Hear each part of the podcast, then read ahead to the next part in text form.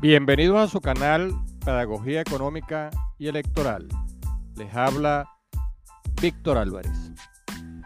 El próximo jueves 14 de septiembre estaré junto al nuevo presidente de Fede Cámaras, Adán Celis, en el foro Empresas, Economía y Futuro, Perspectivas 2023, eh, organizado por la Cámara de Industriales del Estado Aragua, que preside Freddy Lujano. En este análisis quiero adelantar eh, algunas de las ideas que desarrollaré eh, en ese evento. En primer lugar, eh, nos preguntamos a cuánto llegará la inflación en 2023. Este año comenzó con una fuerte presión inflacionaria, 39,4% en enero y 15,4% en febrero. Desde marzo a julio, los registros mensuales fueron de solo un dígito. 4.2 en marzo, 2.5 en abril, 7.5 en mayo, 8.5 eh, en junio y 7.2 en julio. Pero en agosto subió de nuevo a dos dígitos con un registro de 13,6%. Con ese con ese registro de 13,6% de agosto, la inflación acumulada en lo que va de año llegó a 144,6% y la anualizada de agosto a agosto llegó a 422%. De mantenerse esta tendencia, la inflación de 2023 superará el 234% registrado en el año 2022. El costo del ajuste fiscal lo están pagando sobre todo los empleados, la nómina de funcionarios públicos y jubilados cuyos salarios y pensiones eh, permanecen congelados. Los bajos salarios limitan la demanda, contraen las ventas y agravan la caída de la producción agrícola e industrial. La reducción del gasto público también se refleja en la falta de mantenimiento de los servicios eh, públicos de agua, luz, electricidad, telecomunicaciones y en la desinversión en los sistemas públicos de educación y salud que están colapsados. La reactivación económica requiere servicios públicos de calidad, eh, pero los frecuentes cortes de energía, el racionamiento de agua, la escasez de gas, eh, la mala calidad de telecomunicaciones y la escasez de combustibles representan grandes obstáculos. Obligan a paradas no programadas de la producción y a incurrir en sobrecostos que castigan la competitividad nacional frente a los productos importados. Los desequilibrios macroeconómicos eh, mantienen eh, estas presiones inflacionarias. Debido a la depreciación constante de la moneda nacional, eh, todo ingreso en bolívares tiende a convertirse en dólares. Eh, cada vez que el gobierno emite bolívares para pagar a proveedores, contratistas o bonos a la nómina pública, se produce de inmediato una presión de demanda en el mercado cambiario. El precio del dólar se dispara y se recrudece la inflación, tal como ocurrió en el mes de agosto cuando pagó bonos vacacionales y deudas pendientes a proveedores y contratistas. La tasa de cambio eh, oficial subió a 33,11 bolívares por dólar.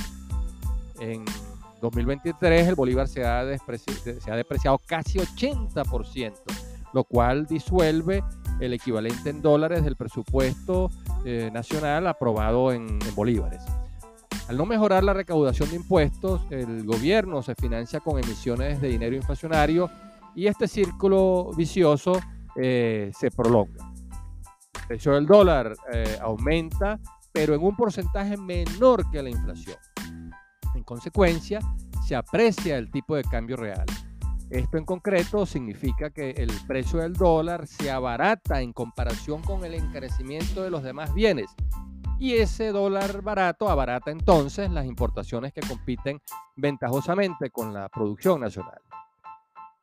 Para frenar el precio del dólar, el gobierno aplica una, política monetaria restrictiva con un elevado encaje legal que deja a los bancos sin liquidez para financiar la producción y el consumo privado, componente clave de la demanda agregada que mueve la economía. El gobierno impide la creación de dinero bancario, pero sin dejar de emitir dinero sin respaldo para financiar su propio gasto. Cada vez que el gobierno monetiza su déficit y lo financia con emisiones de dinero inorgánico, aplica un voraz impuesto inflacionario, toda vez que al inyectar esa masa de dinero a un mercado eh, signado por altos índices de escasez, lo que hace es desquiciar los precios y recrudecer la inflación.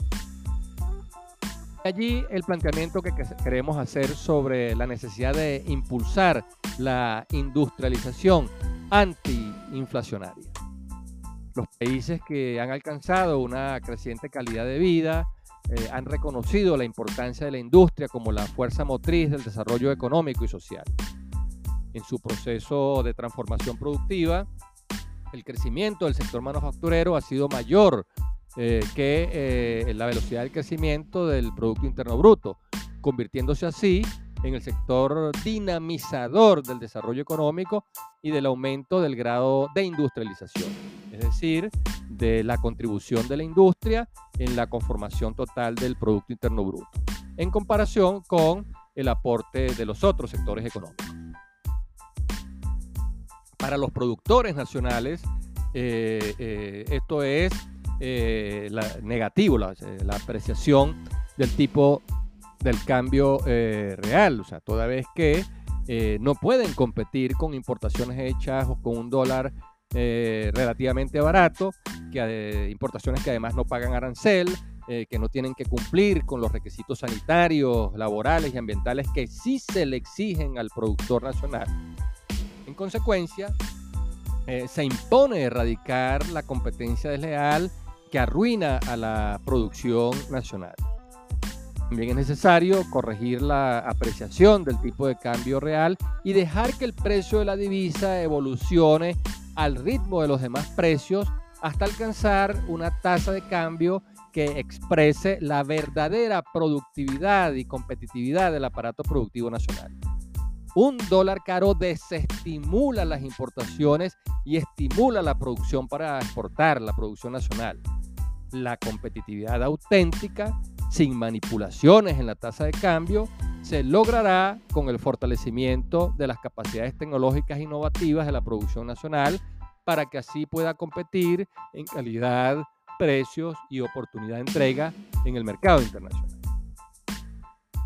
La industrialización antiinflacionaria requiere un tipo de cambio que exprese la verdadera productividad y competitividad de la economía no petrolera. Requiere también una política arancelaria y tributaria que proteja el esfuerzo productivo nacional, que no lo exponga a esta competencia desleal. También requiere eh, la reducción del encaje legal para aumentar el financiamiento de la producción y el consumo, así como una gama de incentivos fiscales y financieros para el fortalecimiento de las capacidades tecnológicas e innovativas del aparato productivo nacional. Y por supuesto, requiere un ambiente de confianza basado en la seguridad jurídica, los equilibrios macroeconómicos y la estabilidad de las políticas públicas. Eh, todo esto se traducirá en la regeneración del tejido económico y en la multiplicación de empresas que eh, comenzarán a pagar crecientes impuestos, ayudando así a equilibrar las cuentas fiscales y sobre todo evitando que el déficit público, que el déficit fiscal sea financiado con emisiones de dinero inflacionario. Tengamos en cuenta que para abatir los precios eh, no basta con atacar los efectos propagadores de la inflación, los cuales, eh, como ya explicamos, están asociados al financiamiento del déficit fiscal con emisiones de dinero sin respaldo en las reservas internacionales ni en la producción. Esto es necesario, mas no suficiente.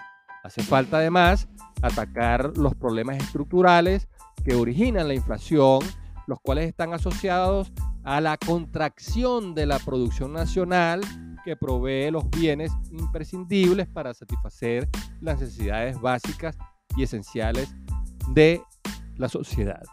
Una abundante producción nacional será la mejor estrategia antiinflacionaria. La industrialización es antiinflacionaria porque genera empleo productivo, cuya remuneración no solo se traduce en demanda, sino que tiene como respaldo una creciente producción de bienes y servicios. satisfacer la demanda interna con una producción industrial de creciente valor agregado, se evita que los ajustes en el tipo de cambio encarezcan el componente importado y aticen la inflación.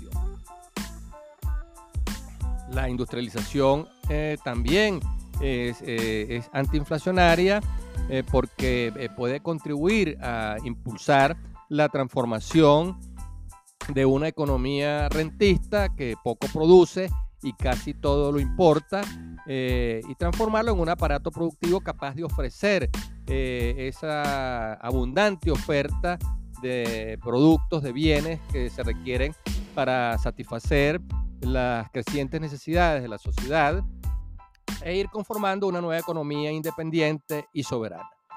Definitivamente, eh, la industrialización es la clave para transformar el modelo extractivista y rentista en un nuevo modelo productivo capaz de sustituir eficientemente importaciones, diversificar la oferta exportable y generar nuevas fuentes de divisas y de ingresos fiscales que nos hagan menos dependientes del ingreso petrolero.